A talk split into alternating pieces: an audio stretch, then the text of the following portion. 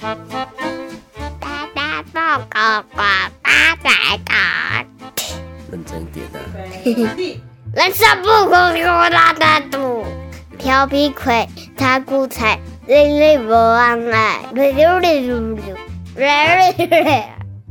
人生不苦苦瓜才苦，不不不不，人生不苦苦瓜才苦，耶！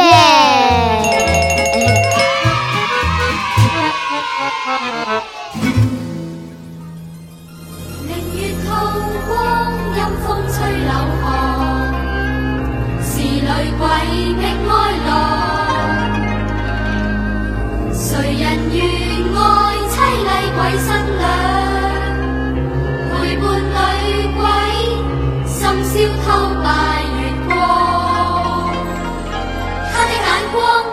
眼光，好似好似星星发光，睇见睇见睇见睇见心慌慌。他的眼光，他的眼光，好似好似星星发光，睇见睇见睇见心更慌。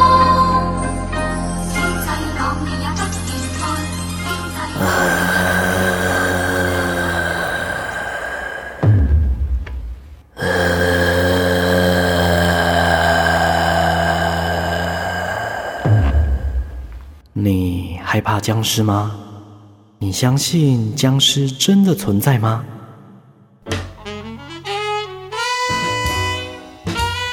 刚刚这首歌对你来说，是不是有很多回味无穷的回忆呢？听了这首歌之后，很多关于僵尸的记忆全部都涌上心头了。你跟我一样，是不是一个僵尸同好呢？嗯，僵尸究竟是一种传说，还是一种病毒呢？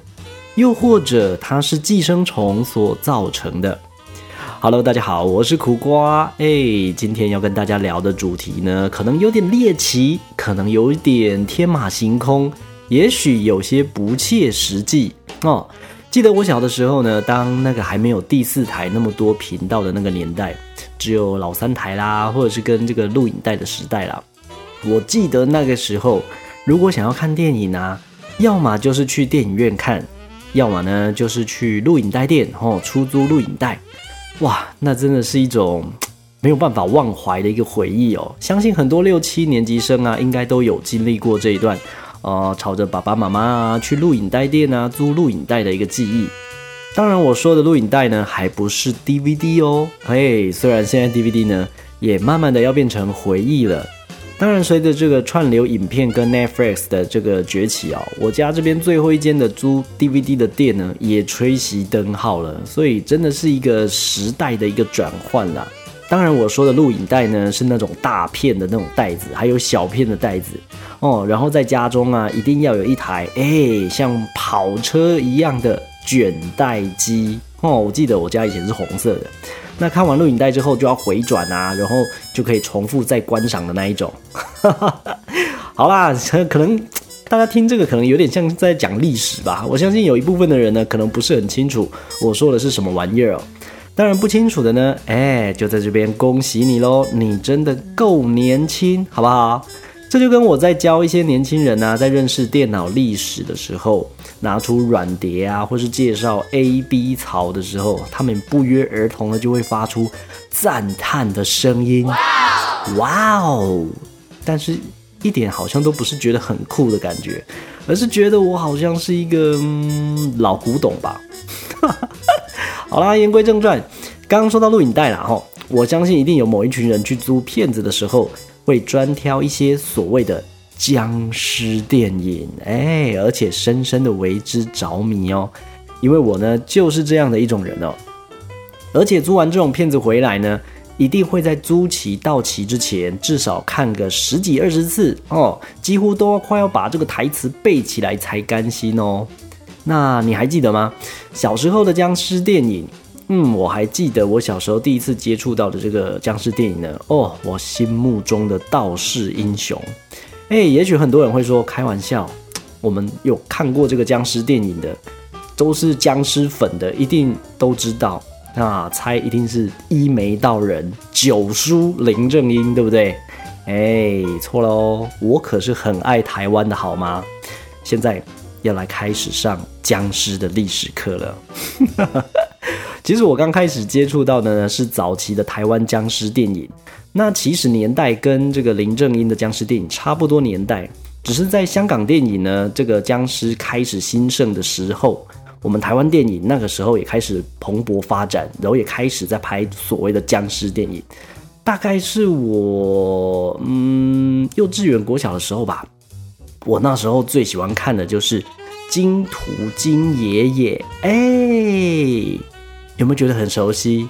哦？是不是这个跟我差不多年代的，应该就知道我在讲什么？金爷爷，哎，这个可是正宗台湾味的僵尸电影哦。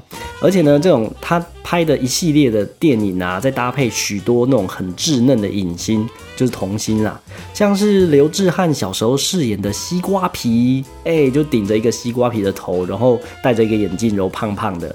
另外还有他的妹妹吼，很甜的，叫刘志宇演的甜甜。另外还有陈子强哦饰演的小黑呀等等的这种小童星。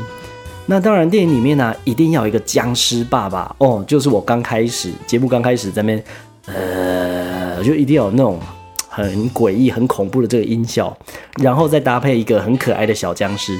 不知道说到这边呢，有没有勾起大家的回忆呢？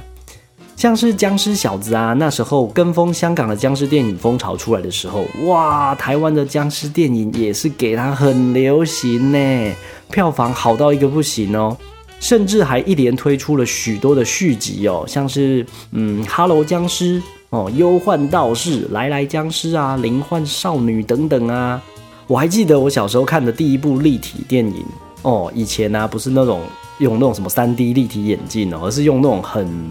阳春又很溜工的，能讲很溜工吗？因为现在好像科博馆也是用这种眼镜哦，就是用那种红蓝的那种类似像玻璃纸做的这种立体眼镜啊。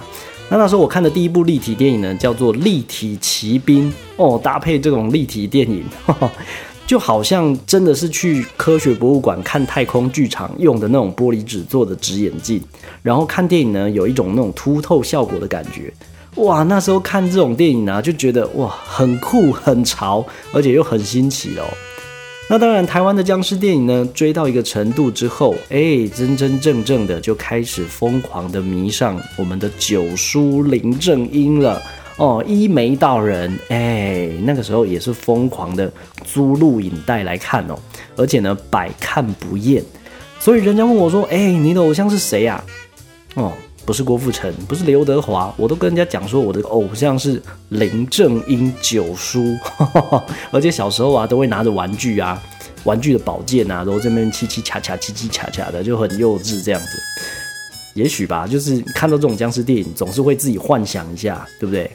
尤其他的系列电影啊，加上钱小豪所演的秋生，然后还有许冠英演的文才，哇，整部电影呢就是一个绝配哦。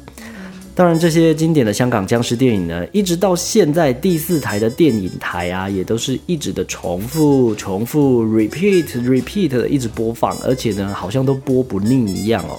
那看的人呢，也是一样，一遍再一遍，好像百看也不厌了。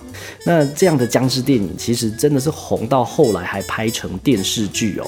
不知道你们这个追过？像林正英呢，也演了两部的僵尸道长。真的是把他那个僵尸道长的形象呢推向到了最巅峰哦，但也不知道是不是这种僵尸的鬼电影拍的太多啦，或者是因为真的是因为太过劳了。只可惜呢，林正英在僵尸演艺生涯最高峰的时候英年早逝哦，大概四十五岁的时候就因为肝癌去世了，真的是很可惜耶。当然，这个事情真的震惊了演艺圈，那也带来了一个现象，就是这么多年到现在呢。一直以来都有拍这个僵尸电影，对不对？但是都没能超越这些经典的作品哦。当然，九叔在电影里面的形象呢，其实有一点严肃啊，然后又有一点搞笑，然后又给人家很多那种很依靠的那种感觉，就是一种安全感嘛。虽然在二零一三年，香港的这个麦浚龙导演，哎，有想要向经典来致敬一下哦，来找到了以前曾经跟林正英搭档的钱小豪啦，还有陈友啊。还有楼南光啊等等这些老戏骨哦，来重新演绎一下僵尸的电影。但是也许是时空背景的不同啦，或者是拜现代科技之赐哦，整个僵尸的电影啊，似乎走向鬼怪风哦，似乎已经没有像我们以前看这种老电影那种僵尸那种蹦蹦跳、嘣嘣嘣那种让人家觉得很紧张、很刺激、暂时停止呼吸那种的恐怖氛围了，已经少了那种会一起遮住口鼻、心跳停止的感觉了。不过这部香港的僵尸片呢，其实我觉得已经是营造的最接近经典的作品了。因为最近疫情呢，我其实我也看了许多的电影，那也有很多呢钱小前进大陆去，然后重新演绎的一些僵尸作品哦。其实我觉得他似乎想要借着僵尸电影再次翻红，而且剧本呢也都把它拍成像是当年的徒弟哦，就是秋生长大了这样子，能够独当一面成为师傅。啊，而且他带领的徒儿呢，也都跟以前的经典一样，叫做秋生跟文才。但是整个电影的氛围呢，跟剧本哦，其实我是觉得，嗯，不是很好了，似乎已经没有办法再创奇迹，跟以前的老电影来相提并论了。那不知道大家有没有听过一首吕方的老情歌哦？人说情歌总是老。的好，走遍天涯海角忘不了。哦，老情歌嘛，你有听过吧？对不对？电影似乎呢也是这样子啦，好像总是有很多人想要向经典致敬，但是最后做出来的呢，似乎跟经典的地位好像是越拉越远哦。所以呢，也好像很少看到能够重新超越经典的一个状况发生。那当然，说到僵尸呢，很多人都会认为说，哎，这是源自中国的产品吗？对不对？湘西赶尸哦，穿着古代那种清朝的服装，然后蹦蹦跳啊，蹦蹦跳的。那相关的一些道具啊，包括桃木剑啊、黄符啊、墨斗线啊、鸡血等等的，哎，这个都是电影里面的常见道具哦。那源自国外的产品呢，也许就是嗯吸血鬼啦。丧尸啊，哦，或者是活尸等等的，那这种呢，还有国外版本还有分走得很慢的活尸，或者是跑得很快，像是百米飞跑的一个丧尸哦。那不管是欧美啦，或者是韩国、日本等等的，其实都有赶上拍这种僵尸片啊、活尸片啊等等的热潮，而且呢，历久不衰。啊，久久就是要拍一次像这样子的一个题材，而且呢，买单的观众也是非常的多。之所以今天会做这个主题呢，其实最主要的不是要聊电影啦，虽然我们前面也聊蛮多的，而是呢，我前两天看了一个影片哦，它介绍了一个在自然界里面有一群习性特殊的生物哦，他们通过寄生在其他的生物身上，将对方变成自己的奴隶，来达到生存，然后还有繁衍的目的哦。那在这边呢？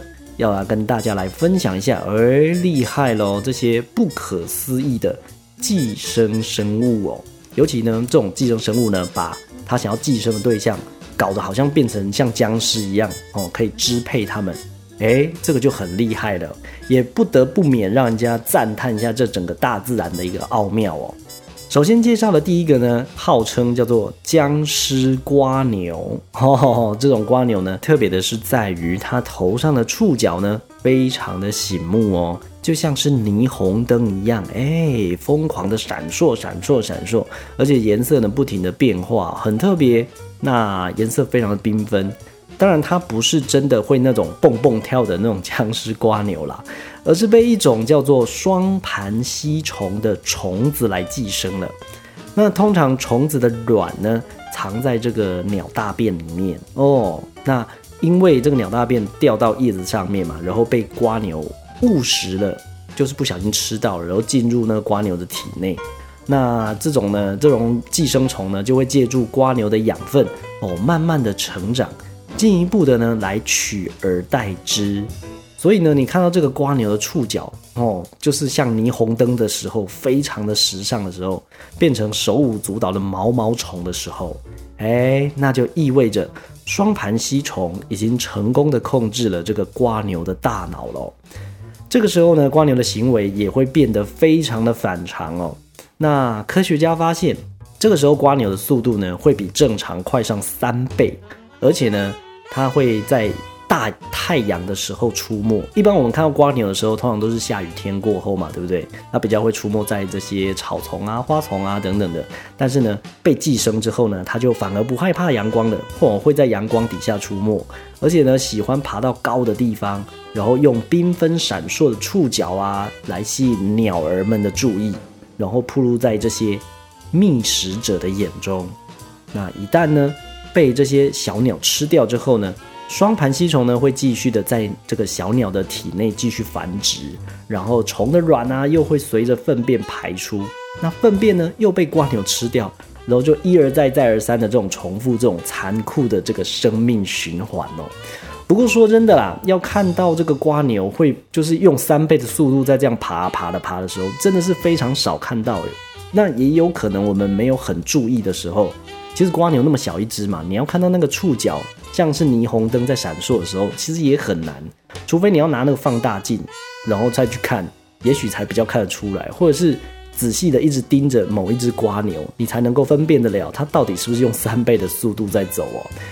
所以呢，下一次呢，在户外如果有看到瓜牛的话呢，不妨我们慢下脚步来，好好的欣赏一下瓜牛，看是不是有机会能够遇到这种僵尸的瓜牛哦。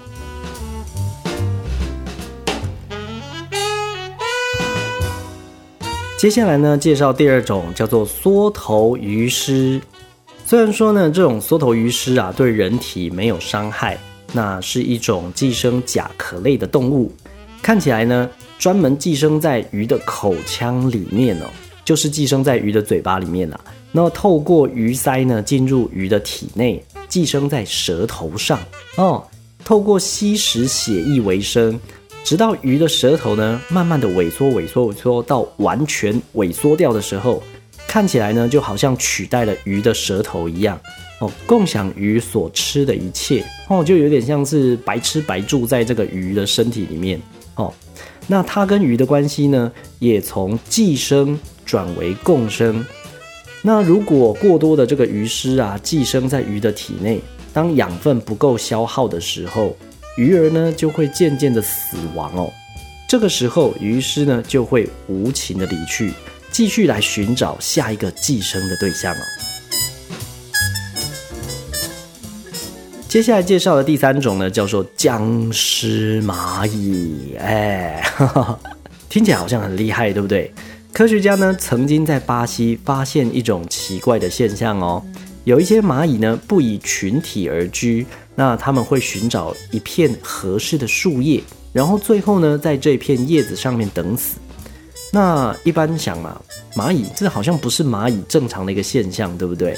所以科学家就进行了这个研究，发现的，这些蚂蚁呢是被一种寄生的真菌所感染的，那学名叫做偏侧蛇虫草菌。它们透过孢子呢附着在这个蚂蚁的身上，然后慢慢慢慢的。侵蚀它们的身体，把它们变成这种真菌的傀儡哦。那被占据大脑的蚂蚁呢？哎，就不像一般我们看到的蚂蚁这样子，会呃群体而居嘛，然后会排队啊，然后一一列一列的走嘛，对不对？他们呢会脱离自己的队伍，然后开始去寻找适合真菌繁殖的地方。一旦找到合适的环境之后呢，蚂蚁呢就会用嘴巴紧紧地咬住叶脉。然后把自己固定在上面，这也意味着呢，蚂蚁的生命即将接近终点了。那等到蚂蚁死后呢，真菌继续来生长，最后从蚂蚁的身体里面破体而出，然后完整的转变。那当时机成熟之后，孢子呢就会再一次的散落，等待下一个猎物的到来哦。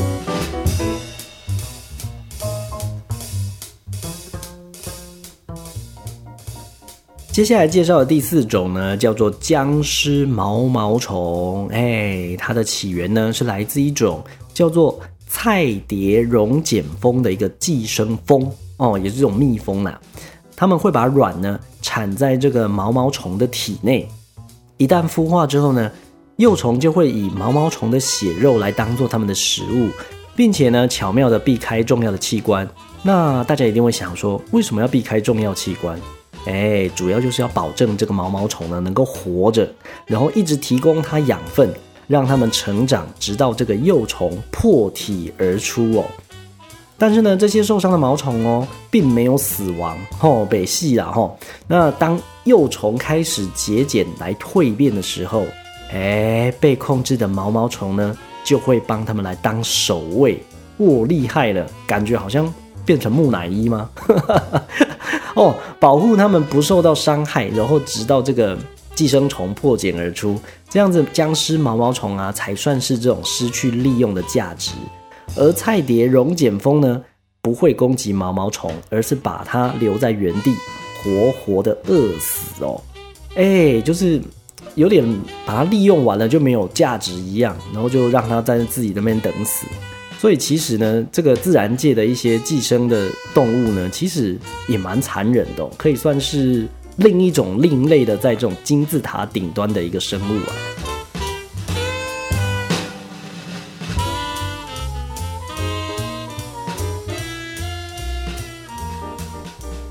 接下来呢，要介绍最后一种寄生的生物，叫做铁线虫哦。我相信应该比较多人听过这种铁线虫啊。那铁线虫呢，又叫做铜丝蛇、发行蛇，那主要栖息在这个河流啊，还有池塘啊等等的。那它们的存在呢，对于大型的节肢动物可以说是有致命性的伤害哦。铁线虫的雌虫呢，喜欢把卵产在水里面，一旦宿主呢。不小心吃到了，那这个卵呢就会在它们的体内呢继续成长，而这种铁线虫呢，经常可以在像是螳螂啦、蚱蜢啊身上发现，所以从外表上面其实是无法分辨说它们是不是已经被感染了啦。